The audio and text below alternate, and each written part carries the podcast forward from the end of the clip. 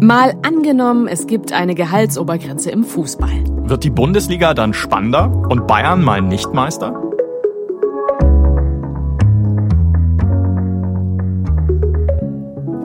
Ich bin Christine Becker. Und ich bin Marcel Heberlein. Jede Woche spielen wir hier in unserem Podcast ein Zukunftsszenario durch. Und heute schauen wir uns an, was wäre, wenn die Gehälter von Fußballprofis begrenzt würden. Wenn es wirklich so käme, dann könnte sich die Tagesschau in der Zukunft vielleicht mal so hier anhören. Zum ersten Mal in der Vereinsgeschichte ist der FC Erzgebirge Aue deutscher Meister geworden.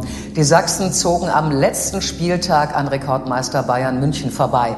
Experten betonen den ausgeglichenen Wettbewerb in dieser Saison. Ein zentraler Grund seien die Gehaltsobergrenzen für Fußballprofis, die vor zehn Jahren in der Bundesliga eingeführt wurden.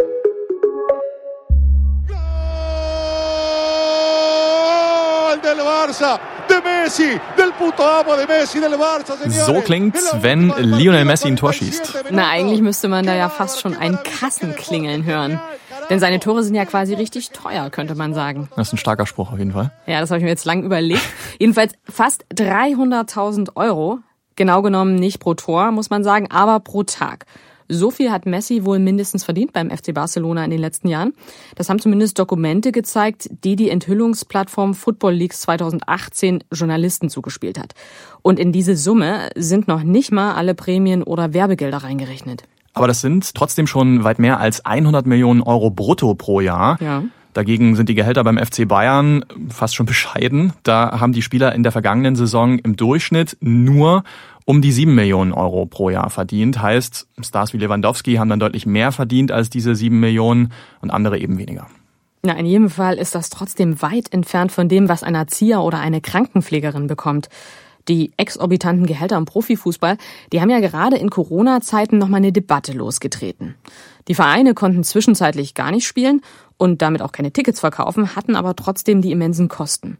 Zwar haben viele Spieler auf Gehalt verzichtet, aber einige waren da auch überhaupt nicht für zu haben. Und die Diskussion um die Gehälter von Fußballprofis, die ist nicht vorbei, auch wenn jetzt wieder gespielt werden kann. Die Engländer zum Beispiel, die haben jetzt eine Gehaltsobergrenze im Fußball schon eingeführt allerdings nur für ihre dritte und für ihre vierte Liga, weil viele kleinere Clubs sich dort extrem verschuldet haben und durch Corona vielen erst recht die Pleite droht.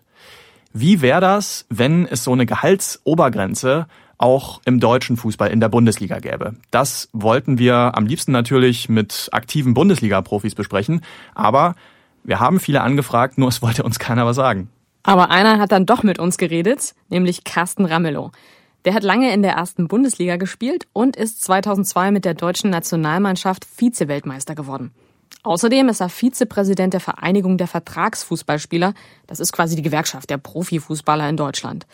Ich habe ihn erstmal gefragt, ob die Gehälter denn schon in seiner Zeit so krass waren wie jetzt. Ja, ist die Frage, was Sie unter krass verstehen. Ne? Also ich, wenn Sie meinen, dass wir damals auch schon gutes Geld verdient haben, dann kann ich dem nur zustimmen. Also ich bin 96 nach Leverkusen gekommen, habe vorher in Berlin, ich bin ja Berliner gebürtiger, habe dann bei der Hertha gespielt und sag mal so die Jahre davor, da fing es eigentlich an, dass man da schon richtig gutes Geld verdient hat und es ging eigentlich ja bis zu meinem Karriereende 2008 natürlich so weiter und hat in den letzten Jahren, wie Sie ja auch feststellen, glaube wie jeder feststellt, extrem zugenommen.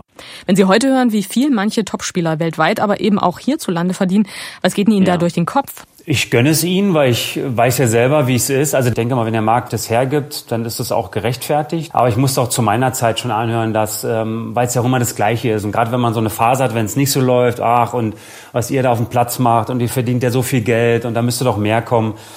Ich meine, die alte Leier kennt man ja und keiner von uns würde sagen, nö, ich nehme das nicht, ich hätte doch mm, gerne ein bisschen weniger Geld. Also das ist Quatsch und das wird jeder auch annehmen. Also von daher ist es auch okay. Okay, also ich meine, das kann ich verstehen, wenn man das Geld bekommt, dass man da nicht Nein sagt. Wäre es vielleicht für junge Spieler sogar eine Entlastung, wenn es nicht mehr so exorbitante Summen zu verdienen gibt oder eben auch was die Ablösesummen angeht? Es ist ja auch ein immenser Druck, dass man das dann quasi wieder einspielen muss. Ne? Ich glaube, das spielt im Laufe der Karriere eines Spielers jetzt nicht so unbedingt die Rolle. Also ich stehe ja nicht auf dem Platz und denke daran, Mensch, ich verdiene jetzt hier so viel Geld und muss jetzt Leistung bringen. Also ich glaube, der Spieler hat generell den Gedanken, ne, er will seinen Platz verteidigen, es ist eine große Konkurrenz, es geht um viel, er steht in der Öffentlichkeit, er wird beobachtet. Das, was er auf dem Platz gerade macht, das wird direkt bewertet, was das Thema Ablösesummen betrifft. Ist das schon eine andere Sache. Also wenn ein Spieler geholt wird und gerade wenn wir jetzt über junge Spieler reden, ist unheimlicher Leistungsdruck heutzutage in den Vereinen. Und wenn sie denn heutzutage mit ja, 16, 17 Jahren in der Bundesliga schon spielen und kosten zig Millionen Ablöse, dann auf einmal hast du natürlich einen ganz anderen Druck. Lassen Sie uns nochmal auf unser Szenario schauen. Mal angenommen, es würde tatsächlich einen auch rechtlichen Weg geben, dass man solche Gehaltsobergrenzen tatsächlich dann auch einführt. Nicht nur in Corona-Zeiten, sondern an ja. sich. Was würde denn dann passieren? Also würden die Spieler, die bei Ihnen organisiert sind in der Gewerkschaft, streiken? Ich glaube, der Spieler hat normalerweise kein Problem damit, weil nach wie vor wird im Fußball gut verdient werden. Und wir haben ja jetzt so ein Niveau, wo man das irgendwie nicht mehr einordnen kann. Ist halt nur die Frage, wie weit muss man verzichten. Es kann nicht nur sein, dass die Spieler verzichten sollen und alles andere läuft so weiter. Die Beteiligten müssen sich dann zusammensetzen und gucken, dass man da wirklich äh, auch einen vernünftigen Weg zusammenfindet. Und das geht uns ja nicht als Gewerkschaft darum, weil Sie gesagt haben, streiken. Wir wollen ja hier keinen Streik aufrufen oder in Zukunft jetzt. Also das generell nicht, sondern wir wollen faire Lösungen für alle Beteiligten und setzen uns dafür natürlich ein. Okay, das ist ja spannend. Also Carsten Ramelow von der Spielergewerkschaft ist gar nicht total gegen so eine Obergrenze. Mhm. Aber wie könnte die jetzt genau aussehen? Na, da gibt's im Prinzip zwei Modelle. Also entweder man sagt, ein Spieler darf nur maximal Betrag X verdienen, oder man sagt, alle Spieler eines Clubs dürfen zusammen nur maximal eine Summe Y kosten. Und das erste Modell, das gab's ja sogar schon mal in den 60er Jahren in der Bundesliga. Also ein Maximalgehalt, das jeder Spieler bekommen konnte. 1200 Mark konnte man damals maximal im Monat verdienen. Echt verrückt. Ja, Andere kann, Zeit. Kann man sich heute kaum noch vorstellen. Aber interessanterweise, das haben wir uns ja auch angeschaut, wer sich nicht dran gehalten hat, der wurde damals auch bestraft. 1965 ähm, ist das Hertha BSC passiert. Die mussten zwangsabsteigen, weil sie ihren Spielern zu viel bezahlt haben. Diese Gehaltsgrenze ist dann aber 1972 auch schon wieder abgeschafft worden. Und so eine Gehaltsobergrenze pro Spieler, die würde heute natürlich auch viel weiter oben liegen. Und dann würden sich wahrscheinlich auch viele Clubs trotzdem noch verschulden und trotzdem noch super viel Geld ausgeben. Genau. Und was den Wettbewerb angeht, da würde so eine Gehaltsobergrenze die ganze Sache jetzt auch nicht unbedingt spannender machen, weil dann vielleicht ein Verein elf Lewandowskis mit dem Maximalgehalt beschäftigen würde und ein anderer könnte sich weiter keinen einzigen leisten. Mhm. Genau, deswegen wollen wir das Modell heute uns nicht anschauen und auch Ablösesummen wollen wir mal außen vor lassen. Das wäre nochmal ein ganz eigenes Thema. Unser Szenario ist das, was du vorhin als Modell 2 beschrieben hast, nämlich mal angenommen, es gäbe für alle Vereine den gleichen Betrag, den sie maximal für Gehälter ausgeben dürften. Mhm. Also ein Deckel auf das gesamte Teamgehalt. Das habe ich mal durchgespielt mit Jan-Hendrik Krustzecki von Unser Fußball. Das ist ein Bündnis von Fußballfans, das sich für Reformen einsetzt. Und ich habe ihn gefragt, wenn jeder Club dasselbe Budget für Spieler hätte, wie fände er das? Das wäre natürlich dann total spannend. Das wäre ja dann irgendwie ein reales Kicker-Manager-Spiel, wo man dann ja irgendwie 100 Millionen Euro hat und dann kann man sich entscheiden, hole ich mir drei Topstars und dann mache ich noch acht Junge für meine Startelf. Ne? Also das ist dann ja eine total spannende Konstellation. Ich glaube, dann kommt es dann deutlich mehr als jetzt auf Management-Skills an. Jetzt ist es ja wirklich so, wenn du so viel Geld hast wie Borussia Dortmund und Bayern München, dann kannst du ja schon sehr viel falsch machen. Dennoch schadet es dir nicht so richtig, weil auf dem Champions League Platz rutschst du schon immer noch. Und vielleicht äh, hätte es auch den Effekt, dass Fußballvereine gar nicht gezwungen werden, Haus und Hof zu verkaufen, um den Kader zu finanzieren, weil es da einfach eine Deckelung gibt. Dass Fußballvereine eben dazu kommen können und sagen, okay, das Westfalenstadion in Dortmund, das ist ein total wichtiger Kulturträger der Stadt und auch der Name, also der Name steht ja für die Region Westfalen, das Ruhrstadion in Bochum. Das jetzt eben nicht an den örtlichen Versicherungskonzern zu verkaufen, ist ja auch wichtig für, als kulturelles Element. Und dass man andere Dinge eben nicht macht, was alles gemacht wird. Also manche Fußballvereine machen ja wirklich die Beine sehr breit um Einnahmen zu generieren und verlieren dabei immer weiter ein Stück Kultur und Identität. Das könnte natürlich ein großer Erfolg sein, dass Fußballvereine nicht mehr zur Umsatzmaximierung für sportlichen Erfolg gezwungen werden. Das ist so der Kernpunkt. Das klingt jetzt erstmal nach voller Zustimmung für so eine Gehaltsobergrenze, oder? Ja, klingt erstmal so, aber Jan-Henrik Rosecki hat auch Befürchtungen, die damit einhergehen denn er ist ja Fußballfan. Bernd Hoffmann, der ehemalige Vorstand vom HSV, hat mal gesagt, die Anspruchshaltung eines Fußballfans an seine Funktionäre ist der größtmögliche sportliche Erfolg bei Vermeidung der Insolvenz. Da, da hat er, glaube ich, einen relativ wahren Satz gesprochen. Also ein Verein soll aus Sicht von Fans alles tun, um natürlich gut Fußball zu spielen und dauerhaft zu gewinnen. Und er hat jetzt Angst, dass sich das ändern könnte mit so einer Gehaltsobergrenze. Okay, warum jetzt? Naja, also seine Argumentation ist folgende. Mit einer Gehaltsobergrenze gibt ein Club ja nicht mehr so viel Geld für Spieler aus. Damit wird er profitabler, also es bleibt mehr Gewinn übrig. Und wo Gewinne sind, da sind vielleicht auch bald Leute, die diese Gewinne abschöpfen wollen. Also es könnte sein, dass noch mehr Investoren in den Fußball einsteigen, denen es dann vor allem darum geht, dass der Club Geld abwirft. Das könnte eine Fußballkultur natürlich ändern, wenn jemand vielleicht bei einem Verein in der deutschen Hauptstadt ein rein theoretisch konstruiertes Szenario sagt, ich gebe jetzt mal 100 Millionen Euro rein und will dann irgendwann einen Exit machen für 200 Millionen Euro in sechs Jahren, das Geld mal verdoppeln, dann agiert er natürlich völlig anders, als nachhaltig in sportlichen Erfolg zu investieren oder vielleicht in ein Kulturinvestment zu machen, dafür zu sorgen, dass ein Fußballverein tiefer verankert ist in der Gesellschaft, dass er in sein Stadtviertel, in seine Stadt wirkt. Das sind ja auch alles Dinge, die die EVs jetzt machen. Also da muss man aufpassen, dass hinter dem guten Gedanken, die Fußballvereine vor Exzessen zu bewahren, dass da nicht eine neue Kultur entsteht, die andere negative Dinge mit sich bringt. Das finde ich jetzt auf jeden Fall mal so eine interessante Überlegung. Da ist ja aber auch ganz spannend, wenn man mal in andere Länder schaut. Da spielen Investoren oder Superreiche schon jetzt eine viel größere Rolle als in der Bundesliga. Mhm. Zum Beispiel in England. Da hat sich ja ein Scheich quasi Manchester City gekauft. Und im US-Sport ist das auch nichts Besonderes, dass ein Club so eine Art Geldanlage ist.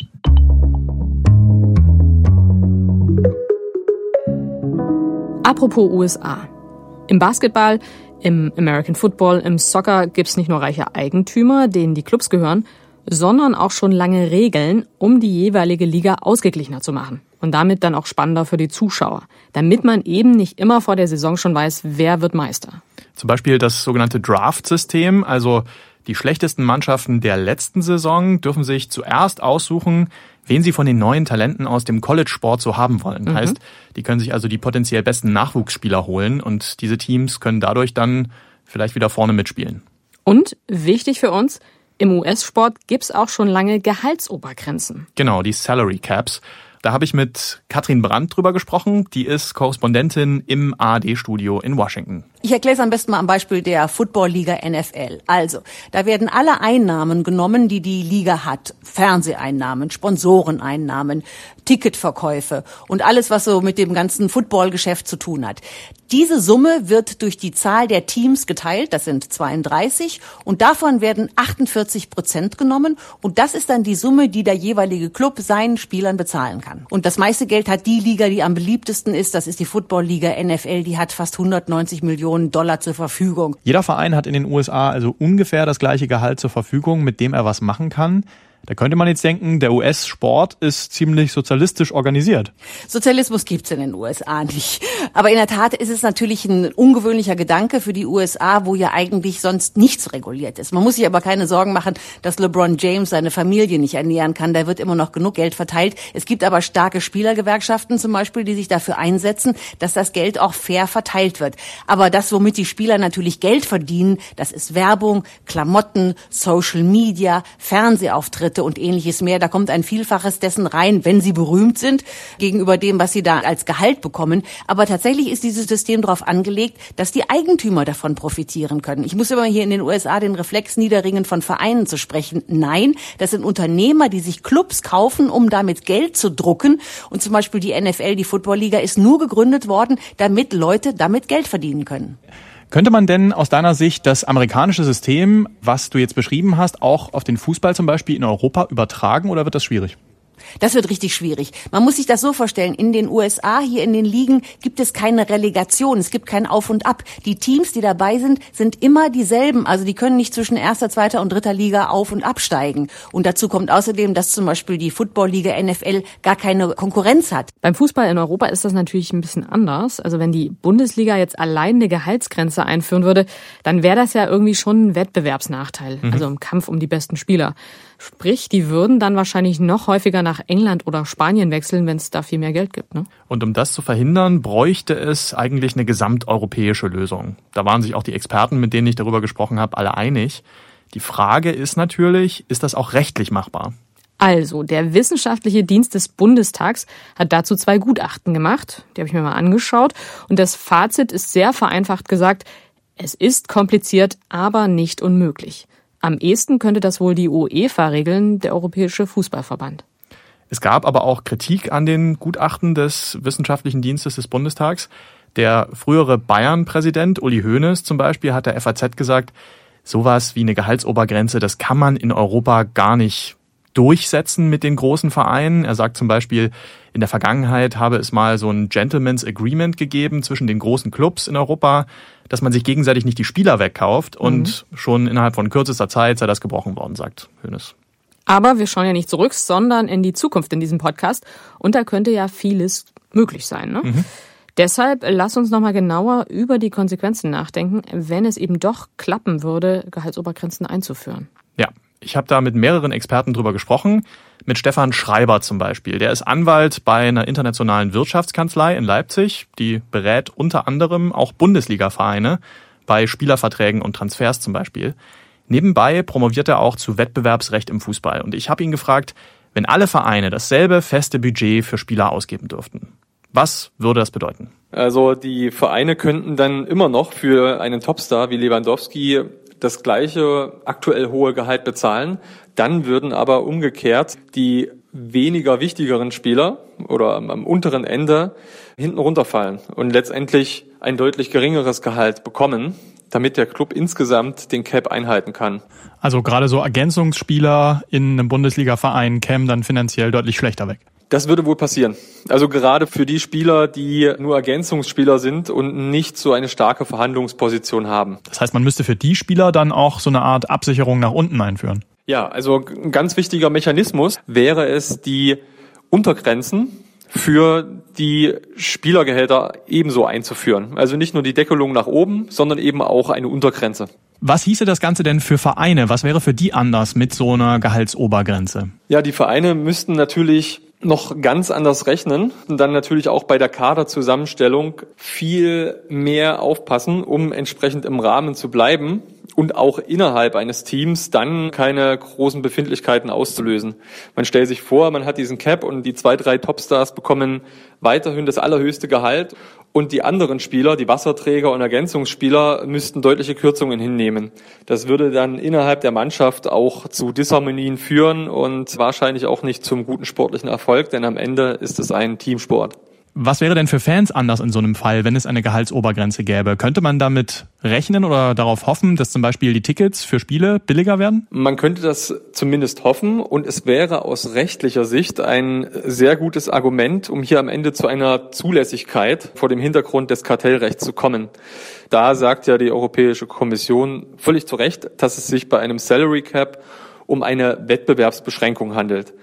Und dann ist nur die Frage, kann man diese Wettbewerbsbeschränkung rechtfertigen oder vom Kartellverbot freistellen? Und da ist es zum Beispiel bei der Freistellung wichtig, dass die Verbraucher, also die Kunden, die, die Fans, angemessen an diesem Effizienzgewinn beteiligt werden.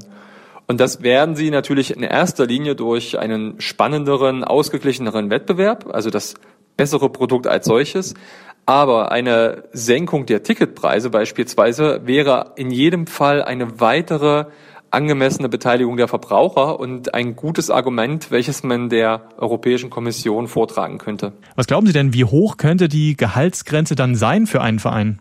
Es wird wohl so sein, dass die Vereine, wenn sie denn etwas regeln über die Verbände, dann nur eine Gehaltsübergrenze so weit festlegen, dass der aktuelle Status quo nicht beschnitten wird. Das halte ich für wahrscheinlich. Man könnte wohl auch davon ausgehen, dass es sich an den oberen Clubs orientiert. Also könnten vielleicht 150 Millionen oder 200 Millionen Euro pro Jahr pro Kader sein. Denn die ganz Großen im europäischen Fußball werden wohl kaum bereit sein, ihren derzeitigen Spielergehälter-Etat zu halbieren. Das heißt also, die Grenze ist vielleicht so hoch, dass sie keinen Verein überhaupt wirklich beschneidet. Ja, und dann bringt sie natürlich auch wenig. Mhm. Und wenn sie doch niedriger ist, dass es den einen oder anderen eben einschränkt, dann würde natürlich die Gefahr bestehen, dass die Fußballclubs versuchen, die Regeln zu umgehen. Das wäre jetzt auch nichts Neues. Ne? nee. Es gibt ja aktuell schon Finanzregeln von der UEFA auf europäischer Ebene. Financial Fair Play ist da das Stichwort. Aber Kritiker sagen, die Clubs halten sich da nicht wirklich dran. Und das könnte natürlich bei den Gehaltsobergrenzen auch wieder passieren. Ja, absolut. Das sehen auch die Experten so, mit denen ich darüber gesprochen habe. Sehen die als großes Problem. Dann fließen halt die Gelder vielleicht über Sponsoren oder über andere Wege an die Spieler. Aber so weitergehen wie bisher kann es eben auch nicht, sagen auch der Deutsche Fußballbund und die Deutsche Fußballliga. Die DFL will deshalb jetzt ein Expertengremium einsetzen. Und da wird sicher auch ein Vorschlag besprochen, der aus Hamburg kommt. Der FC St. Pauli hat nämlich zusammen mit Fans ein Konzeptpapier geschrieben und das heißt, ein anderer Fußball ist möglich.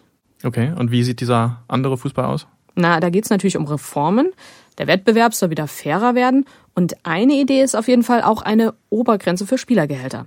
Das soll aber nicht ein fester Betrag sein, der für alle Vereine gleich ist, sondern ein fester Anteil, also ein Prozentsatz an den Einnahmen. Also Bayern München zum Beispiel hätte dann, keine Ahnung, immer noch einige hundert Millionen Euro zur Verfügung für den Kader und ein anderer, ein kleinerer Verein trotzdem weiterhin nur ein paar Dutzend Millionen, weil die weniger Einnahmen haben? Genau so hat es mir Uke Göttlich erklärt.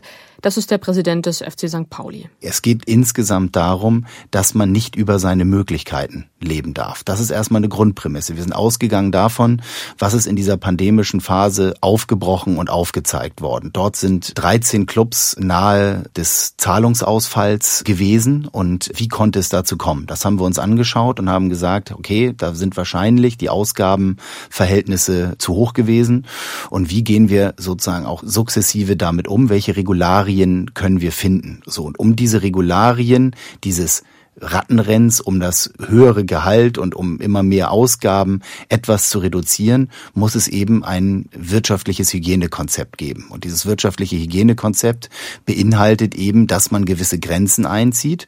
Aber, und das ist der einzige Punkt, wo die größeren unter Umständen dann etwas mehr in den solidarischen Wettbewerb geben, ist bei der TV-Geldverteilung natürlich auch ein bisschen mehr in die Breite zu investieren. Stichwort TV-Geld. Am Ende würde es ja dann schon bedeuten, dass große Clubs wie Bayern oder Dortmund vielleicht ein bisschen weniger hätten. Wie wollen Sie die denn überzeugen? Na, es geht letztlich darum, dass Bayern und Dortmund und auch andere nicht alleine eine Liga für sich spielen können. Und das Problem, was wir in den letzten zehn Jahren haben, ist, dass es gar nicht so sehr nur um das Faszinosum des Meisterschaftskampfes geht, der eben einfach manifestiert und betoniert ist, sondern es geht letztlich darum, ein Aufsteiger aus der zweiten Liga hat in aller Regel keine Chance, länger als zwei Jahre in der ersten Liga zu bleiben, weil die wirtschaftliche Differenz zu groß geworden ist. Und wir müssen uns ernsthaft Gedanken drüber machen, weil wir ein Unternehmensfeld sind, in dem eben der Wettbewerb Sinn und Zweck dieser gesamten Wertschöpfung ist. Dieser Wettbewerb muss eben dann auch möglich sein und das Faszinierende muss der Sport bleiben und faszinierend ist, wenn Erzgebirge Aue Borussia Dortmund auch mal schlagen kann. Ja, das finde ich auf jeden Fall eine gute Idee. Aber am Ende wäre trotzdem Bayern Meister, oder? Am Ende wird Bayern Meister. Und das völlig zu Recht, weil da über Jahrzehnte eine hervorragende, auch übrigens wirtschaftlich nachhaltige und bodenständige Art und Weise des Fußballgeschäfts entwickelt worden ist. Und das hat kein anderer geschafft. Und meine Kritik gilt eher, dass es künstlich angelegte Systeme und Strategien auch seitens der DFL gibt, um den Bayern Konkurrenz zu schaffen, die am Ende aber das Rattenrennen weiter befeuert haben. Also sprich, Ihre Ideen der Obergrenzen würden gar nicht dazu führen, dass jetzt der Wettbewerb aufregender würde in Deutschland. Doch, er würde sehr viel aufregender werden, weil vor allen Dingen die gesamte Diskussion hinter den Bayern etwas gleicher werden würde. Heißt also, höchstens ab Platz zwei gäbe es dann ein bisschen mehr Abwechslung als bisher. Naja, man könnte ja auch sagen, immerhin ab Platz zwei, ne? Mhm. Oke Göttlich findet jedenfalls, die Fans sollten wieder einen spannenderen Wettbewerb bekommen, weil am Ende bezahlen die ja den Fußball, zum Beispiel über die Tickets im Stadion oder über Abos im Pay-TV.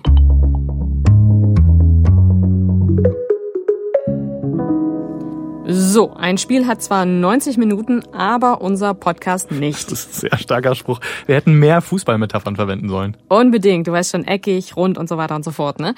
Aber egal, wir fassen jetzt mal zusammen, wenn es eine Gehaltsobergrenze im europäischen Fußball gäbe. Was könnte dann passieren? Lass uns mal zwei Extremszenarien beschreiben. In dem einen Extremszenario könnte es vielleicht so laufen. Mit einer Gehaltsobergrenze driften die Fußballvereine in Europa nicht mehr so weit auseinander. Das macht die Spiele spannender für die Fans. Bayern wird zwar immer noch oft deutscher Meister, aber wenigstens dahinter ist es aufregender und weniger vorhersehbar, auch in der Champions League. Weil es für die Gehälter einen Deckel gibt, der für alle gilt, stehen die Vereine wirtschaftlich weniger unter Druck. Tickets fürs Stadion werden billiger. Einige Spieler verdienen zwar weiterhin sehr viel Geld, aber Es gibt weniger Spieler, die so viel verdienen, weil die Vereine die Ausgaben begrenzen müssen. Eine Untergrenze bei den Gehältern sorgt außerdem dafür, dass auch Spieler, die keine Stars sind, weiterhin gut verdienen. Ein anderes Extremszenario könnte aber auch so aussehen. Eine Gehaltsobergrenze ändert in der Praxis wenig, weil die neuen Regeln so großzügig sind, dass sie die finanzstärksten Clubs kaum einschränken. Und wenn doch, dann umgehen die Vereine die Regeln. Die, die heute schon am meisten Geld haben, liegen national und europäisch weiter ganz vorne. Die Kommerzialisierung des Fußballs nimmt weiter zu. Außerdem nutzen die Clubs die neuen Regeln, um die Spieler schlechter zu bezahlen, die keine Stammspieler sind. Es kann natürlich auch alles ganz anders kommen. Vielleicht gibt's letztlich eine Gehaltsgrenze zum Beispiel, aber das Gehalt von zwei, drei Topspielern pro Team wird da gar nicht mit reingezählt. Oder es gibt eine softe Grenze, also wenn man die überschreitet, dann muss man so eine Art Solidaritätsabgabe zahlen an die anderen Clubs. Das bleibt weiter spannend, wie die Debatte da weitergeht. Da gibt's auf jeden Fall viel Platz zum Weiterdenken. Und wenn ihr mehr zum Thema Bundesliga und Fußball wissen wollt, könnt ihr auch gern bei unseren Kollegen reinhören. Steil heißt zum Beispiel der Fußball-Podcast vom SWR. Beim WDR gibt's einfach Fußball und beim NDR die Bundesliga-Show. Von uns war's das auf jeden Fall für heute. Danke fürs Zuhören. Wenn ihr Feedback habt für uns, dann schreibt uns eine Mail an malangenommen.tagesschau.de. Und hört nächsten Donnerstag wieder rein. Dann gibt's die nächste Folge. Bis dahin, ciao. Tschüss.